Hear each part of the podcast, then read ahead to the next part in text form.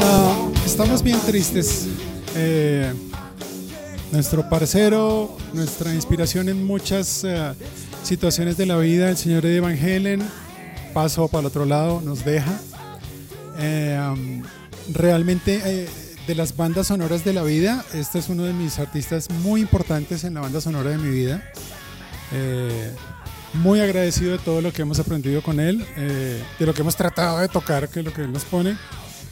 Y nada, una especial dedicación y recuerdo para el señor Leonardo Gómez, que tú me enseñaste sobre Evangelion, gracias. Gabriel Dilele, parcero, compartimos este gusto. Y a los de Bryans, te vamos a extrañar un montón. El día de hoy he puesto esta canción, que es mi canción favorita de todos los tiempos de Evangelion, para mí. Eh, habla de Don't Tell Me, eh, no me digas lo que el amor puede hacer, hazlo. Vamos a hablar de por qué la inteligencia artificial necesita el diseño, eh, por qué hacer las cosas, más que pensarlas o decir que vas a, no, hazlo. Y por eso también esta canción pega muy bien. So, bienvenidos a este iRock Show acerca de Interaction Design una vez más.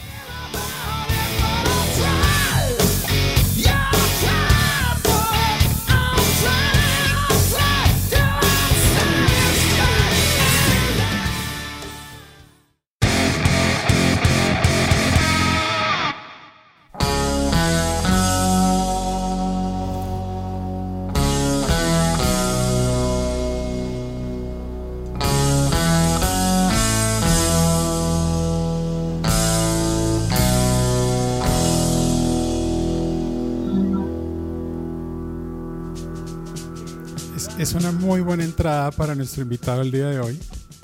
Eh, me pareció muy buena escogencia, entra perfecto. Eh, hoy nos acompaña un nuevo integrante de Grupo DOT, una vez más, eh, lo cual es una muy buena noticia para nosotros. Y es que tenemos nuevo Head de Analytics y Cloud for Marketing, el señor Alejandro Gutiérrez, que regresa a casa. Bienvenido, señor Alejandro, eh, una vez más a tu casa. Gracias, Diego. Muchas gracias. eh, y por, también por la invitación. Gran canción. Eh, Radar Love se llama esa canción de Golden Earring. Y pues es justamente una canción que habla de retos nuevos, de cosas nuevas, de afrontar eh, lo que se viene con buscando el amor y buscando la pasión y buscando lo que a uno le gusta hacer y perseguir eso. Entonces, eh, pues nada, muchísimas gracias. A ti, Y qué bueno estar otra vez dentro de la familia de Grupo. Gracias por volver a casa. eh, um, um, muy contentos de eso. Muy contentos de eso. Eh, esto salió el martes. ayer has vuelto a casa. Súper bien. Ah, bueno, Alejo, mm, de lo que vamos a hablar hoy, que tiene que ver un poco de, no tiene que ver todo que ver con las personas y, una cosa que nos pasó desde el principio cuando empezamos a trabajar juntos es que por tu formación en filosofía y por nuestro interés y por mi interés personal en, las personas hubo clic desde el principio. Em, y últimamente tú has vuelto como a, profundizar en el, en el tema. Tú, eh, eh, ahorita en qué estás en investigación, qué es lo que te está interesando, en qué tema estás. Bueno, en general creo que el tema se abarca sobre todo lo que tiene que ver con automatización, pero sobre todo en detalle con cómo entender la forma en la que están cambiando las habilidades humanas, la formación, la educación en torno a cómo podemos reconceptualizar el trabajo a partir de entender que el trabajo cambia porque entra un nuevo agente, que es el agente robot o el agente inteligente, el agente la inteligencia artificial como un nuevo agente dentro del trabajo y que eso no necesariamente elimina per se eh, la vinculación humana, sino que o la engrandece o la modifica. Es todo ese estudio en el que estoy ahorita y que le he dedicado un buen tiempo últimamente. Súper bien y muy, y muy, eh, muy a tono con lo que también estamos ahorita desarrollando en investigación en Grupo DOT, pues de las múltiples líneas que hay. Eh, quiero arrancar con dos dos eh, quotes. Eh, una que, que es del, del, equipo de PAIR, se llama, que básicamente está centrado en, personas e inteligencia artificial de Google. En ese grupo, básicamente, eh, ellos trabajan con una idea global y, ponen el code para hablar de esa idea global. Y dicen es, incluso la mejor inteligencia artificial, la, la mejor aplicación, el mejor modelo, la mejor inteligencia artificial, falla o puede fallar si no le brinda un valor único a las personas, si no genera ese impacto real en la vida de las personas. Eh, esa es una. Y por otro lado está el HAI, eh, que es el Human, pues, Human Center eh, Artificial Intelligence de, de, Stanford. Y ellos tienen muchas líneas de investigación, pues es Stanford. Y, y mm, hay una cosa que me llama particularmente la atención y es que ellos están trabajando en uno de los grupos que lo que busca es diseñar y poner a prueba métodos de diseño centrado en las personas para, que, para garantizar o para buscar que esas aplicaciones, esos agentes de inteligencia artificial realmente sean diseñados y desplegados con la habilidad de integrarse, comunicar, colaborar e incluso aumentar, eh, darles superpoderes a las personas. Es, es, como esa idea, que creo que es un buen comienzo para hablar de esto. O sea, hay que darle la vuelta, no, no, de, no de la pura tecnología o, de, o solamente del, del, del número y el resultado del modelo, sino, ok, eso está, de las personas hacia allá. ¿Por qué empezar por ahí? ¿Por qué este tipo de, declaraciones de, organizaciones tan relevantes? ¿Tú cómo lo ves?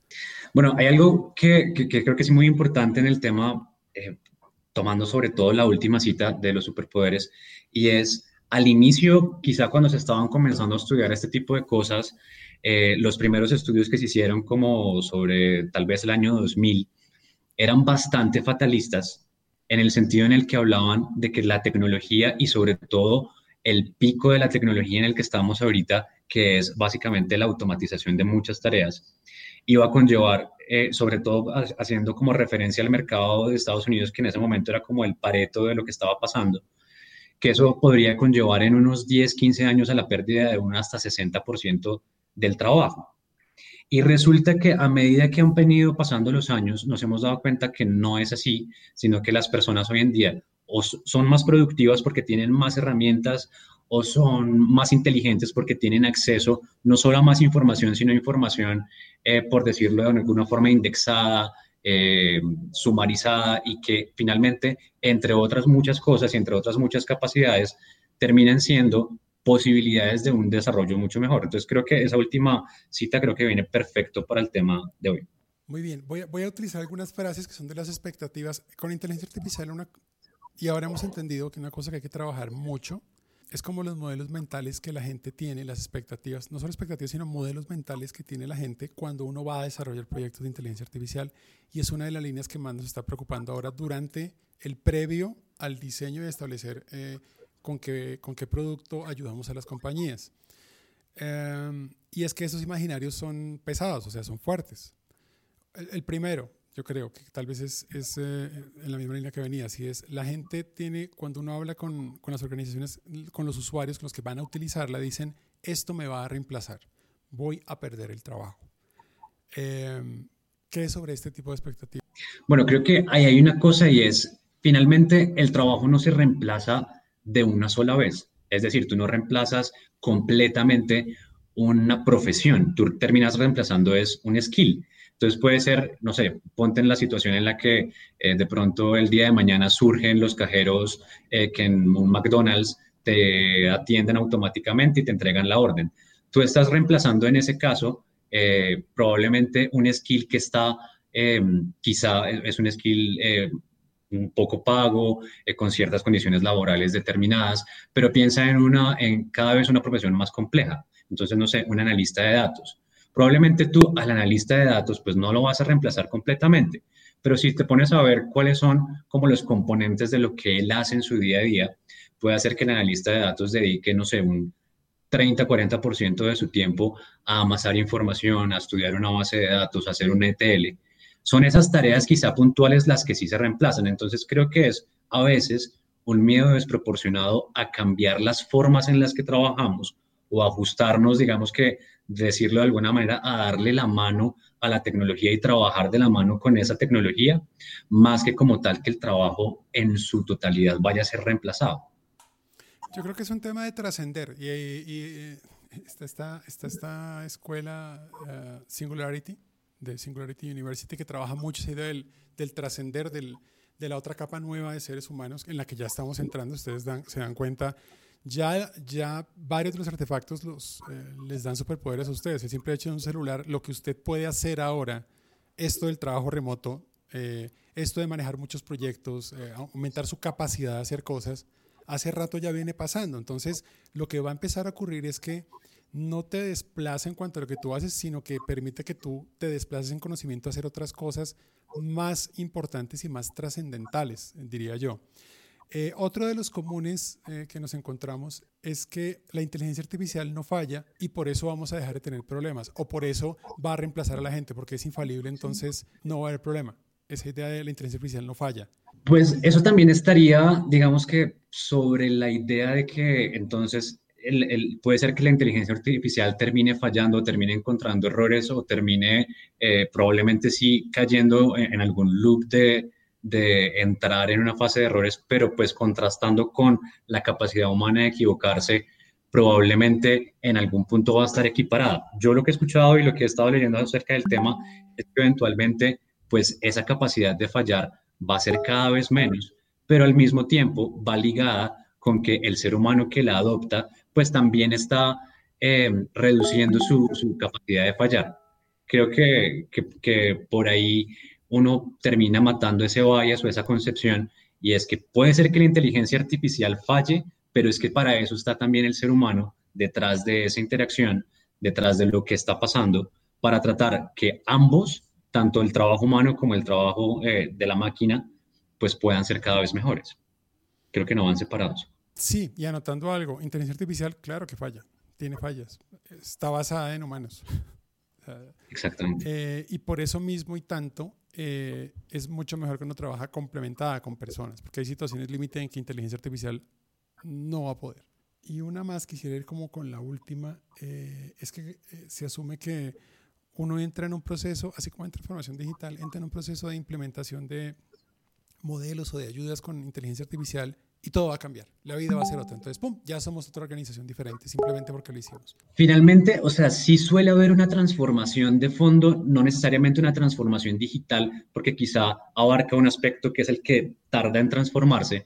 Sí hay una transformación de fondo en herramientas, en procesos y en quizá en muchos elementos de la vida cotidiana, pero quizá el más fuerte, el más importante, que es el tema cultural, de cómo yo lo adopto, de cómo lo integro, de cómo lo hago parte de mi trabajo y cómo yo soy capaz de pararme sobre esa plataforma para elevar lo que estoy haciendo en mi día a día, es realmente la clave de esa transformación. Si simplemente lo tenemos como un asset por allá guardado, puesto en la, no sé, en la nube de la corporativa de la empresa que hace X función, pues probablemente es ahí donde pensamos que la transformación digital, como se pensaba también en su momento en la época de simplemente vender servidores, es comprar eso, almacenarlo y ya mi, mi organización tuvo esa transformación.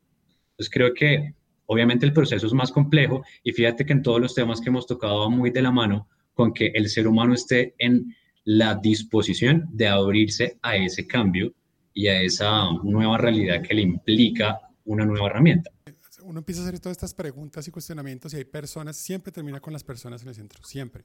Y a la larga, los que terminan, las organizaciones están, las organizaciones están más por personas eh, y eso va a seguir siendo así, es lo que le da el sentido en últimas. Y quienes hacen que la cosa finalmente ande y genere verdadero valor y se integren múltiples eh, procesos o a, o a impacto transversal con esa visión completa son las personas. Entonces es más un tema de si realmente la organización ha tomado una conciencia de en lo que se está metiendo, una conciencia de las capacidades que, tiene, para que esa conciencia y esas, esas verdaderas necesidades e intenciones se la comunican a los equipos de inteligencia artificial, los equipos de data scientists, los que van a desarrollarla, para que ellos se enfoquen en eso. Es un poco ese el primer mensaje, es son, son ustedes como humanos los que indican a los equipos de ingenieros, a nosotros los equipos de ingeniería, lo que vamos a construir. Por eso es tan importante trabajar desde allí porque si no va a ser algo vacío, va a ser un commodity vacío que, como dice Alejo, seguramente se quedará en algún lado y no va a generar el impacto esperado. Uno de los ejercicios que hacemos y que contamos mucho tiene que ver con identidad en acciones y es tratar de cuestionar a la compañía sobre cuáles son las acciones que construyen el ADN de la empresa y de esas cuáles son las que con mayor impacto inteligencia artificial puede beneficiar. Eh, tiene que ver como con ese propósito de compañía, ese manifiesto de compañía anotado en acciones para que desde ahí se definen cuáles son eh, los problemas de inteligencia artificial que más le pueden generar valor a la compañía. Yo quisiera ahora hablar de dos, de dos, de dos formas de verlo que también facilita un poco si ustedes están pensando por dónde empezar o, o tomar en cuenta el diseño. Google Pair, que lo usamos mucho de referencia y su metodología también la hemos incorporado, habla de dos, digamos que dos, dos formas de focalizar. Una que es inteligencia artificial para automatizar y otra que es inteligencia artificial para aumentar, para augmented, que no sé cómo para dar superpoderes a las personas. Son dos focos diferentes. El primero, que es el de automatizar, está más centrado en esos procesos que son tremendamente operativos y repetitivos y ayuda a incrementar eficiencia, ayudar a que la gente trabaje de forma más segura, eh, reducir esas tareas que son tediosas para que la gente haga otras y de pronto permitir una, eh, una diferenciación en experiencias frente a que sea más, que vaya más eh, suave la experiencia al hacer un proceso operativo. Sobre automatización y, y, y entender cuándo automatizar, ¿Qué tienes para contarnos, Alejo? ¿Tú cómo la ves ahí cuando es solo para el mundo de la automatización? Ok, cuando es solo para el mundo de la automatización he visto unos ejemplos que son interesantes retomando lo que el, que está tratando de poner del cajero de, un restaurante. Entonces, probablemente automatizar esa tarea del cajero del restaurante o de una persona de servicio que atiende al público, eh, digamos, puede costar, qué sé yo, todo ese proyecto, digamos que cuesta, no sé, un millón de dólares. Pero ¿cuánto me cuestan los salarios de la persona que realmente es el que está haciendo ese trabajo. He estado leyendo que normalmente hay como una pugna entre qué tanto me cuesta automatizar versus qué tanto me cuesta mantener el trabajo humano. Entonces, realmente el incentivo a veces por automatizar surge es de cuando el negocio encuentra un verdadero cuello de botella en alguna acción específica, en algún proceso específico o en el desempeño de un cargo. Entonces, creo que la automatización para ese tipo de procesos, que es quizá la que más tiempo también lleva en el mercado, eh, desde los robots que surgieron en Japón para ensamblar y que luego se hicieron populares en el mundo, hasta lo que hoy en día tenemos de procesos de pronto ya más corporativos, eh, siempre están es mediados por aumentar la productividad de un grupo de personas. Y pues la productividad de un grupo de personas, que, que eso pase, pues siempre va a ser algo, un resultado muy positivo para el negocio. Entonces, ese tipo de, de cosas que quizá eh, son, o las automatizaciones que quizás son a veces las que pensamos que más rápidamente sacan de plano la intervención humana, son más desde el lado del negocio. En cambio, creo que la otra línea, que es la que también tú quieres tocar, la de aumentar las capacidades, es la que pone en el centro realmente al ser humano. Ambos quizás siempre están en el centro, digamos, desde la automatización el ser humano está en el centro, pero como foco de atención de quien está creando esa automatización, para entender el proceso, ver cómo un humano lo hace, ver cómo lo haría mejor.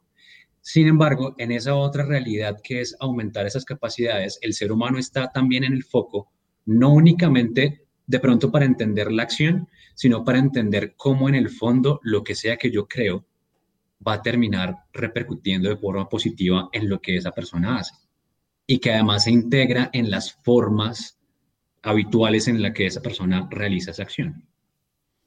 De acuerdo. Y eso nos lleva a ese segundo que es el de Augmented People. Estoy que pienso en la traducción desde hace tiempo y no he encontrado una otra forma de decir gente aumentada, es raro, pero cómo hacer como esa, esa ampliación de habilidades.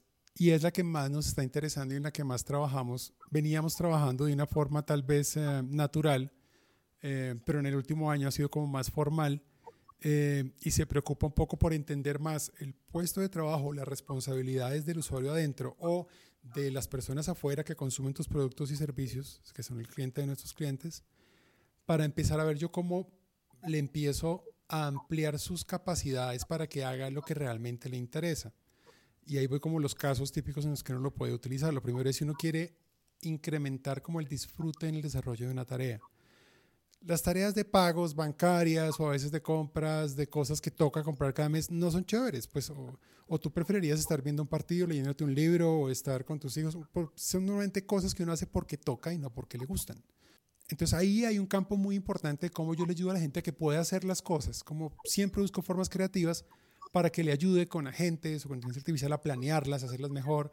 Es un ejemplo típico de cómo haces Augmented People. Fíjate que estás automatizando, pero hay una diferencia sutil desde dónde lo estás concibiendo y lo estás conceptualizando, desde cómo le, le das disfrute a la vida o ya a un trabajador en su puesto de trabajo, le das esas capacidades aumentadas para que él haga, para que él trascienda en sus labores, estudie otras cosas y tu compañía evolucione un montón porque el operativo está y ahora esas personas operativas hacen cosas aún más interesantes. Es uno de los típicos casos en los que uno puede hablar de, de, Augmented People. Mm, hay cosas como incrementar la capacidad de control, eh, sobre todo un proceso automatizado, entonces como un proceso grandote automatizado es controlado de forma correcta por, por, por, menos personas para que otras personas estén más en tareas de diseño y creatividad.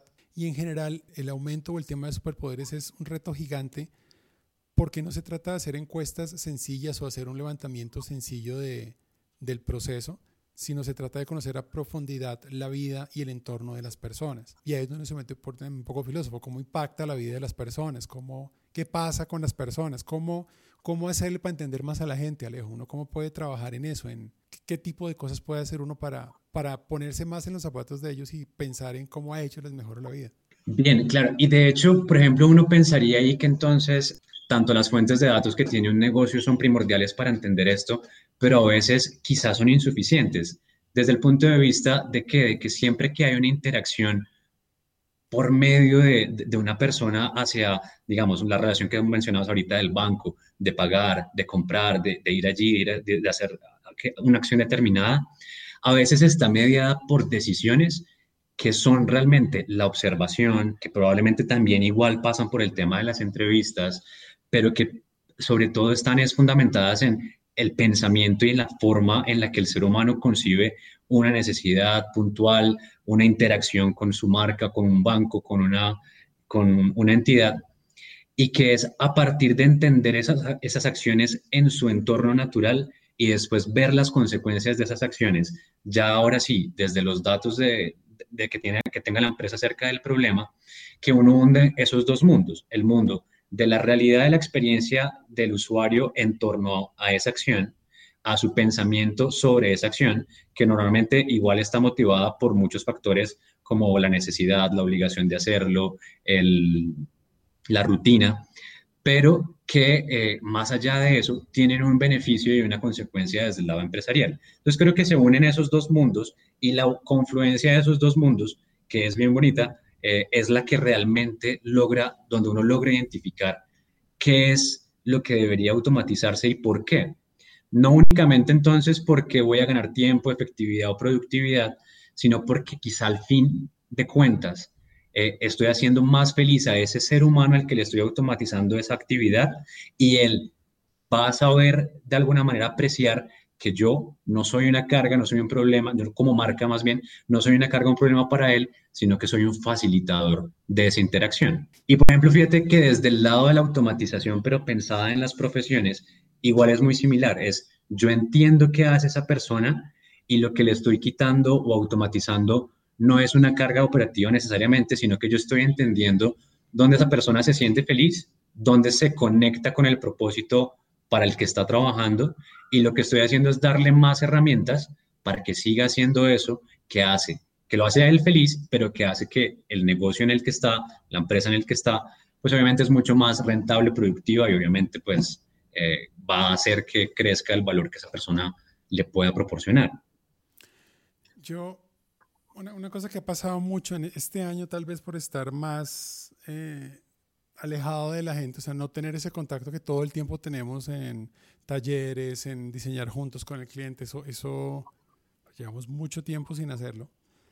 Tal vez ha, ha, empezado a subir cada vez más esa, esa prioridad en, en, lo que hacemos, por ejemplo, en mercadeo. No deja de ser difícil también hablar con la gente de mercadeo de los clientes sobre este tema, pero sí es el cuestionamiento del sentido en la vida de sus clientes eh, un mayor entendimiento de ese sentido para que las iniciativas funcionen mucho mejor. Eh, usar datos para entenderlos, analítica para entenderlos más, ver un poco más a ellos qué les duele, dónde están, para que la eficiencia en la comunicación sea mucho mejor, para que esa conexión realmente se dé, ese flujo de sentido, ese diálogo opere. Eh, y no es fácil porque siempre los números están presionando, no siempre tienen números, indicadores que cumplir, metas que cumplir. Pero al final del día, si uno se toma el tiempo, que no es tanto relativo a todo el retorno que vas a tener para pensar mucho más o entender mucho más a tu usuario y a tu cliente, los beneficios son muchísimo más grandes y las relaciones son mucho más largas. Es como la diferencia entre una relación en la que tú entras con, una, con un coqueteo larguísimo de conocimiento y finalmente deciden estar juntos, o la que arranca súper pasional a toda la data y se va. Como la diferencia entre esas dos, tomarse el tiempo para conocerlo, verlo en varias situaciones, observarla, no sé qué, ta, ta, ta, y luego, ¡pum!, arranca esa, arranca esa vida juntos. Eh, casos de parejas de amigos que luego se vuelven eh, novios o esposos, lo que sea. O ese otro que se hacía todo, el producto lo quiero, lo miro, lo pruebo, me consumió y se fue puede ser una buena metáfora para el tema. ¿Cómo está esa diferencia entre esos dos? Darse el tiempo para conocer mucho más o pensar mucho más en el otro y luego se hacer una intervención que es súper duradera y usar la inteligencia artificial desde ahí, porque sé en dónde podría entrar mejor. Demasiado volado, pero por ahí es un poco lo que nosotros tratamos de hacer. Nada, para finalizar quisiera hablar como de unas, unas pildoritas, unos tips que dicen por qué utilizar, o sea, en conclusión, por qué utilizar eh, pensamiento centrado en las personas o Human Centered Design o General Design Thinking en las personas es necesario para proyectos de inteligencia artificial. Bien. Eh, estos son, son sacados de un artículo de un señor que se llama Jim Guska, él es de Deloitte. Eh, y creo que le pegó muy bien a, a, muchos puntos muy interesantes. El primero es esa idea de la importancia del objetivo. Lo que pasa es que es más del goal, goal relevance. Eh, la gente tiene necesidades e intenciones, independiente de lo que de lo que yo pueda decir, lo que el mercado diga. Cuando alguien va a una tienda a comprarse una chaqueta, tiene en la cabeza o un antojo o vio a alguien o necesita porque tiene frío, tiene, tiene algo que trae con él y esas necesidades e intenciones en cualquier interacción en la vida son muy importantes para que cuando yo piense o diseñe un artefacto que va a interactuar con él, tenga éxito. E, ese pensar en las personas como primer paso. Eso implica mezcla de muchas cosas, incluso un enfoque pensado en sociología, psicología. Eh, no es así nomás, Alejo. Eh, tiene muchas partes. Sí, de acuerdo. Y es desde todas las aristas que nosotros como seres humanos tenemos, sociológicamente, psicológicamente, entender el contexto familiar, el contexto social, la cultura, y es finalmente entendiendo todas esas que se reúnen, quizá una declaración de cuál podría ser ese objetivo eh, y donde realmente uno logra entonces hacer match, y es ahí donde uno ve algunas marcas que son muy buenas en esto, no solamente por comunicación, sino también por desarrollo y porque están pensando eh, más allá realmente en el cliente. Entonces, tip número uno que está ahí, el enfoque centrado en las personas o Human Centered Design eh, tiene método para eso, para establecer cuáles son los objetivos, el entorno de las personas, está pensado para eso. Segundo, eh, algo que este señor llama manos libres muchos sistemas están pensados, de, inteligencia artificial están pensados para ir en piloto automático. Sin embargo, hay situaciones límite donde o excepcionales donde necesitan intervención humana porque no pueden ir más allá, lo necesitan. Ahora, la gran pregunta es, ¿cuándo ocurren esas situaciones? Necesitas enfoque de diseño para saber cuáles son esas situaciones. O sea, tú no lo pones a andar ya, sino cómo saber en dónde está el límite de lo que sirve o no sirve eh, implicaría observar mucho a las personas. Sí, justamente. Y fíjate que ahí hay una cosa y es uno de los trabajos que quizá va a ser más populares a futuro, según un estudio que se llama Manjinka en Burning. Dicen que, por ejemplo, uno de los más exitosos van a ser las personas que supervisan ese tipo de interacciones, el supervisor de ese tipo de tecnología. ¿Por qué? Porque entonces es la persona que sabe cuándo intervenir que identifica que realmente no hay una respuesta o no hay una evolución en lo que ese, esa máquina o ese modelo está haciendo y que al contrario puede llegar a ajustar ciertos parámetros y volver a reiniciar ese ciclo de aprendizaje. Entonces, la Pero es un tema de observación. Es la segunda de las razones por las cuales uno, para poder saber en dónde está eso, hay que trabajar con enfoque de pensamiento y diseño para analizar el entorno y saber dónde están las situaciones límite. Eh, y conectada a esa hay uno tercero que son los, los loops de retroalimentación y es que a veces eh, sistemas mal entrenados o que son eh, sujetos a condiciones que tal vez no, por las que no fueron pensados empiezan a tener fallos y ese fallo aumentando. Un ejemplo es si tú le enseñas a hablar con malas palabras a un chatbot y, sigues y, él, y, él, y, él, está diseñado para tomar feedback y seguir creciendo con ese aprendizaje, terminará hablando bastante mal. Em, que tiene que ver cómo, cómo no incrementar el error, cómo no, cómo no aumentar el, el, error de, de, feedback y está atado a esa supervisión. Esa es otra, otra cómo detectar cuando eso pasa. Em, y el último, que creo que es el de los más importantes, es el impacto psicológico. independiente de lo que quieran, el más extremista que diga que, que, em, que esto no pasa o no va a pasar, hay personas que se van a relacionar y que son tus clientes de alguna manera. hay gente en alguna parte de la cadena, tengas el negocio que tengas. En algún lado hay humanos. O dentro de la compañía, o fuera de la compañía, quien consume, quien lo hace, hay humanos. Y si pusiste artefactos artificiales y de inteligencia artificial a interactuar con ellos, hay impacto social e impacto psicológico en su vida. A veces positivo y negativo. Social media, por ejemplo. Social media te está cambiando la vida. A muchas personas se las cambió eh, positiva, negativamente. ¿Cómo trabajar en eso que me parece la más preocupante? ¿Cómo trabajar en reducción de impacto, en predecir el impacto? No se trata solo de manejo del cambio, sino manejo de la crisis, manejo de, del, del nuevo mundo, del nuevo hábitat de las personas. ¿Qué puede hacer uno ahí? Yo he visto situaciones em, en las que, por ejemplo, una, una aproximación desde la negociación, desde, obviamente desde la empatía primero, eh, y es entender que pueden haber personas que van a tomar mal esta nueva tecnología, que pueden haber personas que incluso no van a adaptarse o aprender a usarlas. Por ejemplo, muchos quizá de nuestros padres o abuelos que la, llegada del, del Internet y de las redes sociales pues los tomó bastante por sorpresa Suelen, suele a veces arrancar entonces por la empatía, pero también por la negociación. Venga, negociamos y venga, entendemos qué es aquello en lo que tenemos que ajustarnos, qué es lo que usted no está de acuerdo. Y fíjate que ahí volvemos otra vez a centrarnos en el humano. Y es, la crisis que puede despertarse puede venir por muchos frentes, por los que acabamos de mencionar. Pero independiente de cuál frente venga, es ser empático a la hora de hacerlo, no imponerlo, sino también darse el tiempo de adoptar esa nueva cultura, de adoptar esa nueva forma de hacer las cosas. Y también entender es ser lo suficientemente maduros como organización y como personas dentro de esa organización y entender que no necesariamente tiene que pasar que el 100% de nosotros tenga que adaptarse a esa nueva tecnología y que probablemente pues para eso está también el relevo generacional o incluso la capacidad de saltar a otras, a, otras skills, a otras habilidades que uno tenga como ser humano para tomar otros rumbos. Alejo es un humanista eh, y a nosotros nos va muy bien con los humanistas, con la gente que está de, ese lado. Y la mezcla entre, entre el enfoque humano y la tecnología, creo que, um, creo que no nos equivocamos, gracias a Dios, eh, en, en, la forma en que Grupo Dot ha venido trabajando en estos años y en la gente valiosa que también gracias a Dios ha estado con nosotros en todo este tiempo.